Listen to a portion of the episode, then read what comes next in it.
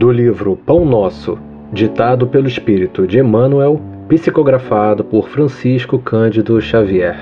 Lição 45. Quando orardes. E quando estiverdes orando, perdoai.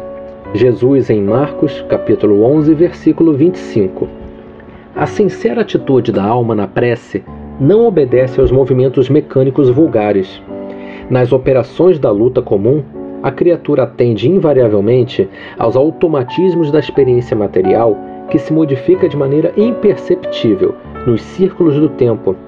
Todavia, quando se volta a alma aos santuários divinos do plano superior através da oração, põe-se a consciência em contato com o sentido eterno e criador da vida infinita.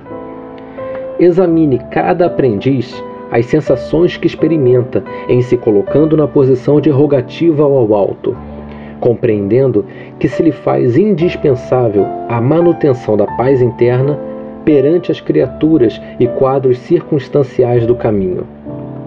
A mente, que ora permanece em movimentação na esfera invisível. As inteligências encarnadas, ainda mesmo quando se não conhecem entre si, na pauta das convenções materiais, comunicam-se através dos tênues fios do desejo manifestado na oração.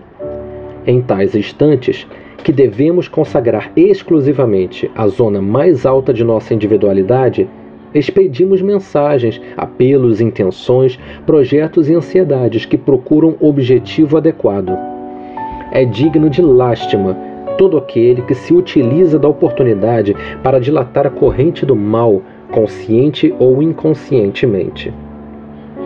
É por este motivo que Jesus, compreendendo a carência de homens e mulheres isentos de culpa, lançou esse expressivo programa de amor a benefício de cada discípulo do Evangelho.